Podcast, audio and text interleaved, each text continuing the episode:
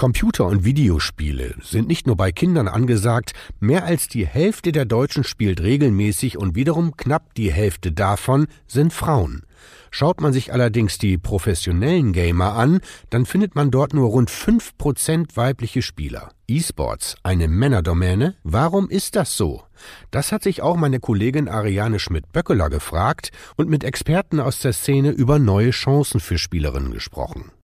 Lea Fitzen ist Profigamerin und weiß, warum Frauen in der Community unterrepräsentiert sind. Es ist leider so, dass man schnell sagt, dass Frauen nicht zocken können oder halt nicht gut genug sind. Das möchte die Deutsche Telekom gemeinsam mit den Partnern SK Gaming und der eSports Player Foundation ändern.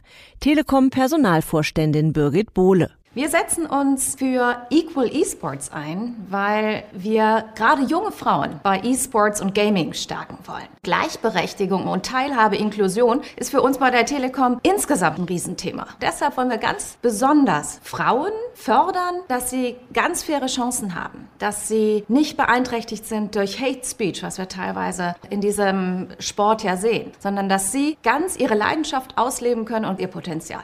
Dazu gehört die Aufstellung der hierzulande ersten weiblichen Profimannschaft im Spiel League of Legends. Die Spielerinnen erhalten ein professionelles Trainingsumfeld, um bei internationalen Wettkämpfen auf höchstem Niveau erfolgreich anzutreten. Zudem sollen junge weibliche Talente durch Ingame-Coaching, Fitnesstraining und Ernährungsberatung gefördert werden. Sie werden im Alltag unterstützt, um ihre E-Sports-Karriere mit Schule, Ausbildung und Beruf in Einklang zu bringen. Ex-Profi und ehemalige deutsche Vizemeisterin Julia Hielscher sieht dadurch Chancen für die gesamte Community. Diese Talentförderung ist ganz, ganz wichtig, um Rollenvorbilder zu schaffen. Weil wenn die dann ein bisschen höher kommen in den Ligen, dann werden das die Heldinnen sein, an denen sich andere Spielerinnen orientieren können. Und das brauchen wir.